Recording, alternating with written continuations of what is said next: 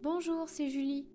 Et bienvenue dans Des Lettres à l'image, le podcast qui parle des adaptations de livres en film ou en série. Qu'est-ce qui fait que tel ou tel film ou série est une bonne adaptation? Et est-ce qu'un bon livre va forcément conduire à un bon film ou à une bonne série? C'est ce qu'on va essayer de voir aujourd'hui avec l'adaptation du livre Coraline écrit par Neil Gaiman et publié en 2002. Le livre a donc été adapté au cinéma par Henri Selick et sorti en 2009. Pour ceux qui ne connaissent pas, le livre Coraline se déroule en Angleterre et suit l'histoire de Coraline Jones qui emménage dans une nouvelle maison avec ses parents. Alors qu'elle s'ennuie un jour chez elle, elle découvre une mystérieuse porte qui débouche sur un couloir, conduisant à une réplique exacte de sa maison, mais avec, cette fois-ci, d'autres parents ayant des boutons à la place des yeux. Ici, je vais vous donner mon avis sur le livre et sur le film. Sans aucun spoiler, je vais juste vous donner un avis assez général. Alors d'abord, il y a quelque chose que je trouve assez amusant, c'est que le livre est classé dans la catégorie de livres pour enfants. Il a en effet été publié avec HarperCollins par la maison d'édition Bloomsbury, qui a notamment publié les livres Harry Potter, qui étaient aussi, en tout cas pour les trois premiers livres, vus comme des livres destinés à un public assez jeune. Pourtant, autant vous le préciser, le livre Coraline est avant tout un conte horrifique. Je pense que l'intention de Neil Gaiman était de nous faire face à nos peurs d'enfants. On a peur du noir, peur de ce qu'on ne connaît pas, ou même peur d'affronter nos craintes. Ce sont des choses qui peuvent s'adresser à des enfants, mais à mon avis, le livre peut vraiment s'apprécier en tant qu'adulte ou même adolescent, parce que justement ce sont des peurs qui demeurent même quand on grandit. De la même manière, on retrouve certains sentiments qui persistent à l'adolescence, comme le conflit avec ses parents ou le manque de communication. Et je pense que c'est ce qui fait la force du livre. L'écrivain s'attarde sur les descriptions de l'environnement dans lequel se trouve Coraline et la fait s'embarquer dans un univers qui nous fait peur, à nous comme à elle. Du coup, on va s'identifier à Coraline et comprendre en même temps qu'elle qu'on peut trouver du courage dans nos convictions et dans la volonté de protéger ce qu'on a. En fait, globalement, je dirais qu'il y a une différence assez nette entre le livre et le film. Le livre est assez oppressant du début à la fin, tandis que le film tombe progressivement dans l'horreur. Pour ce qui est du film, la première chose que je dirais, c'est qu'il est visuellement magnifique. Sans vous donner d'exemple précis, je dirais qu'il y a un changement très net entre le monde réel de Coraline et l'autre monde. Le monde réel est assez gris, froid, le temps est pluvieux, la chaudière est rouillée. Même la musique est très calme, très mélancolique. Puis, quand on va dans l'autre monde, on a beaucoup plus de couleurs chaudes, comme du orange ou du doré, et beaucoup de lumière. Tout ça, ça donne un aspect très lumineux à l'autre monde. Quand on voit cet endroit, on pourrait presque penser à une fête foraine. Et après, quand le film prend une dimension plus horrifique, les couleurs deviennent ternes, les lumières sont beaucoup plus blafardes. Je pense que le film a vraiment utilisé son esthétique pour différencier les étapes du récit, et je trouve ça plutôt intelligent. Je vais également souligner la musique parce que je trouve que c'est un excellent élément du film. La musique est très belle et pourtant on distingue quelque chose d'angoissant derrière. De plus, sachez que le langage des chansons que vous entendez dans le film n'existe pas. Les mots n'ont absolument aucun sens, ils sont tous inventés et ressemblent pourtant à une langue réelle. Tout ça, ça nous conduit à être un peu mal à l'aise et ça effectue un parallèle avec l'autre monde de Coraline, qui est lui-même une copie d'un monde existant. Une petite remarque aussi sur le doublage. Le doublage français est vraiment excellent, puisqu'il faut savoir que, en tout cas pour les films d'animation, les doubleurs français sont très souvent des professionnels, donc spécialisés dans le doublage. Donc pour les amateurs de VF parmi vous, je dirais que le doublage français est très bon, et peut-être même meilleur que le doublage anglais, mais ça c'est assez subjectif, donc ce sera à vous d'en décider. Pour ce qui est de l'adaptation, je trouve que le film a bien adapté le roman parce qu'il conserve vraiment l'esprit du livre. Je dirais que le livre a une dimension assez horrifique, donc le film va faire assez peur, mais avant tout c'est un livre qui traite du passage à l'âge adulte, où on prend ses responsabilités, où on apprend à devenir plus courageux, et surtout à apprécier les choses qu'on a pour ce qu'elles sont, même si elles ne sont pas parfaites. Et là, pour le coup, je trouve que le film a très bien traité de son sujet.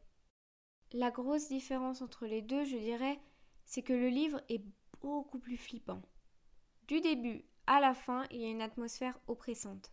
On sait dès les premières pages qu'il va se passer quelque chose de mauvais, et l'ambiance reste ainsi tout le long du livre, surtout dans la deuxième moitié. Alors que pour le film, on passe du confort et de la sécurité avant de petit à petit commencer à s'inquiéter.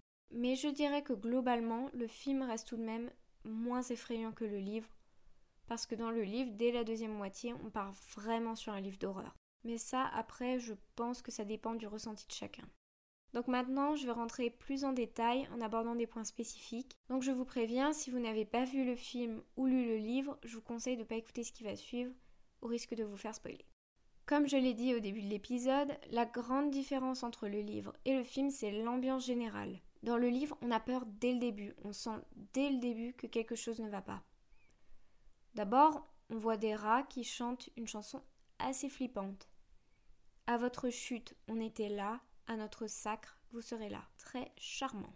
Alors, cette chanson est un peu reprise par l'autre père dans le film, mais cette fois-ci elle est beaucoup plus subtile. Et là, le seul problème, c'est que la chanson ne prend un sens effrayant que dans la version originale. Il dit Nos yeux seront sur Coraline. La traduction française n'a pas du tout le même sens un peu prémonitoire, je pense pour le coup que c'est simplement parce qu'il voulait garder le rythme pour la chanson. Cette ambiance un peu angoissante dans les livres est quand même bien représentée dans le film, mais ce que j'apprécie, c'est qu'elle est beaucoup plus subtile. Les réalisateurs ont utilisé des symboles pour faire sentir au spectateur que quelque chose ne va pas. Ils prennent sans cesse des éléments qui sont originellement utilisés pour faire peur, mais les rendent moins inquiétants pour nous donner un faux sentiment de sécurité. À chaque fois que Coraline part dans l'autre monde, il fait toujours nuit, et ce même lorsqu'elle y va en pleine journée. Or, la nuit est souvent associée à la peur du noir, puisqu'on ne peut pas voir les dangers qui s'y cachent.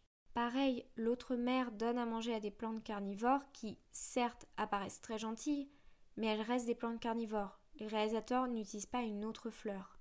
L'autre monde est toujours représenté comme l'opposé du monde réel, mais où tous les côtés sont effrayants. Il y a également un aspect symbolique, avec un reflet en miroir.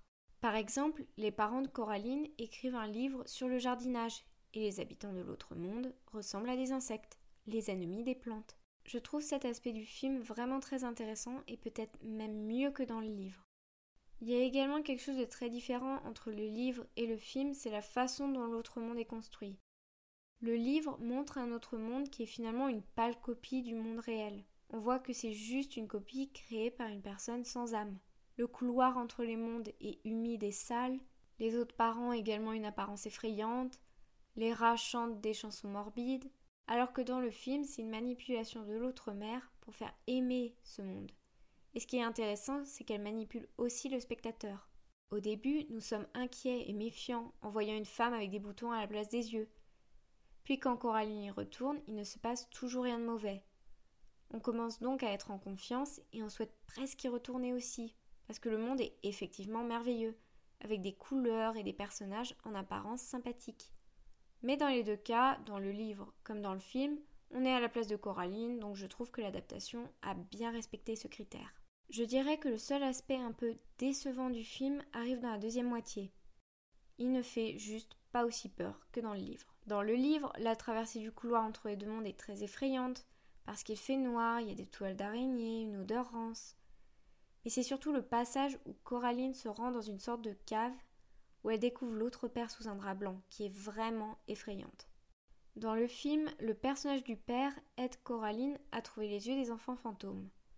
Encore mieux, il lui donne carrément l'âme du petit garçon avant de mourir lui-même, défiant ainsi l'autre mère. Il dit à Coraline qu'il y est obligé et on voit effectivement qu'il est contraint de le faire. Alors que dans le livre, eh bien, Coraline soulève le drap, découvre l'autre père qui lui dit à nouveau qu'il a été enfermé ici parce qu'il a trop parlé. Alors déjà on voit quelque chose qui se rattache plus à la personnalité de l'autre mère dans les livres. Elle ressemble à un enfant qui jettera un jouet quand elle n'en voit plus l'utilité, ou que ce jouet finit par l'ennuyer. Du coup elle fait ça avec les enfants fantômes, mais également avec l'autre père, qui est pourtant à son service. Et au niveau de la peur, la scène avec le père est vraiment différente du film.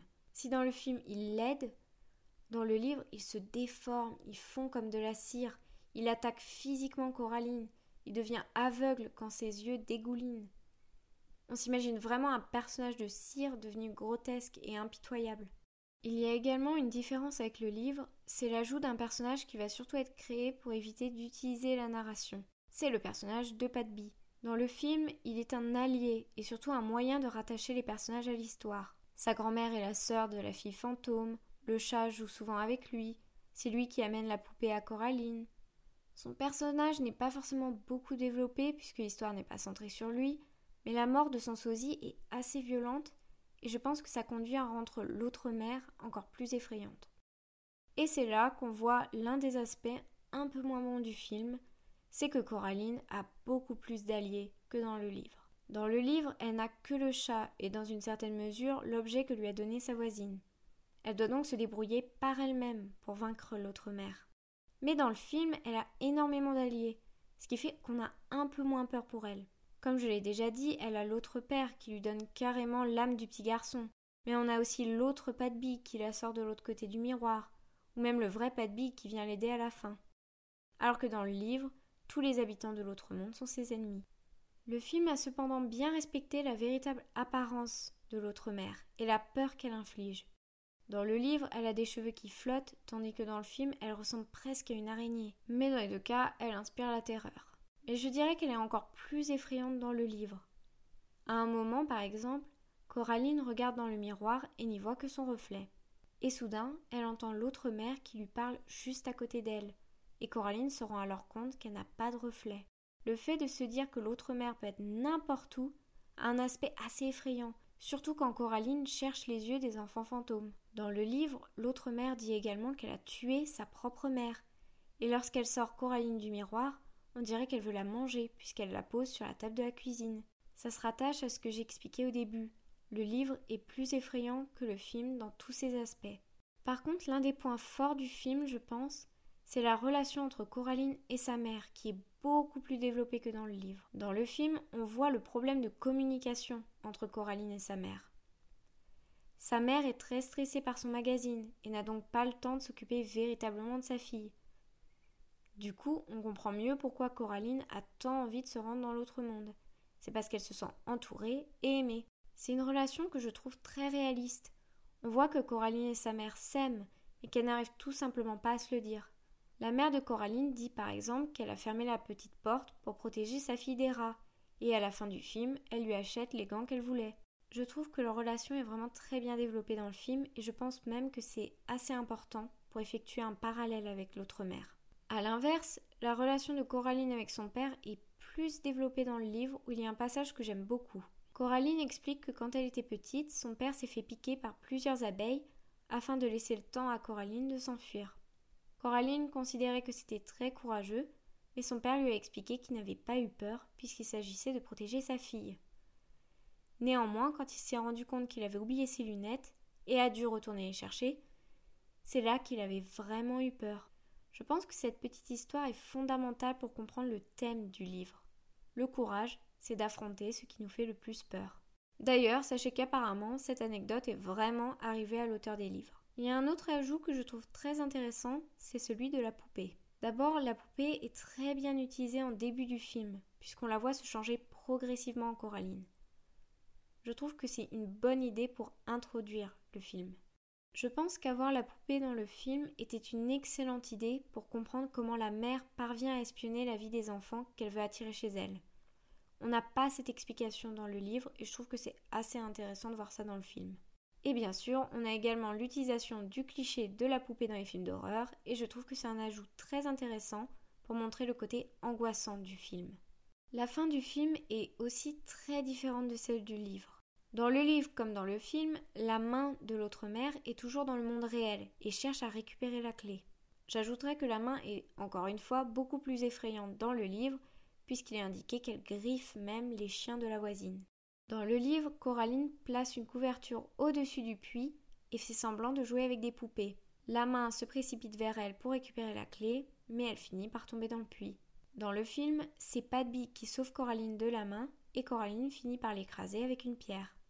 Globalement, le résultat est le même, mais je pense que le film voulait surtout montrer l'amitié entre Coraline et Padby, qui finit également par prononcer son nom correctement, alors que le livre veut surtout montrer l'intelligence de Coraline. Voilà, pour résumer, je dirais que l'adaptation est vraiment très bien faite. Elle reprend les thèmes du livre tout en conservant une identité propre. L'esthétique du film est vraiment à couper le souffle, le changement des couleurs alors que le décor reste le même est vraiment remarquable. Le seul problème de l'adaptation, je pense, c'est simplement que le film ne reprend pas l'aspect aussi angoissant que dans le livre. Du coup, je pense que ça dépend du ressenti de chacun.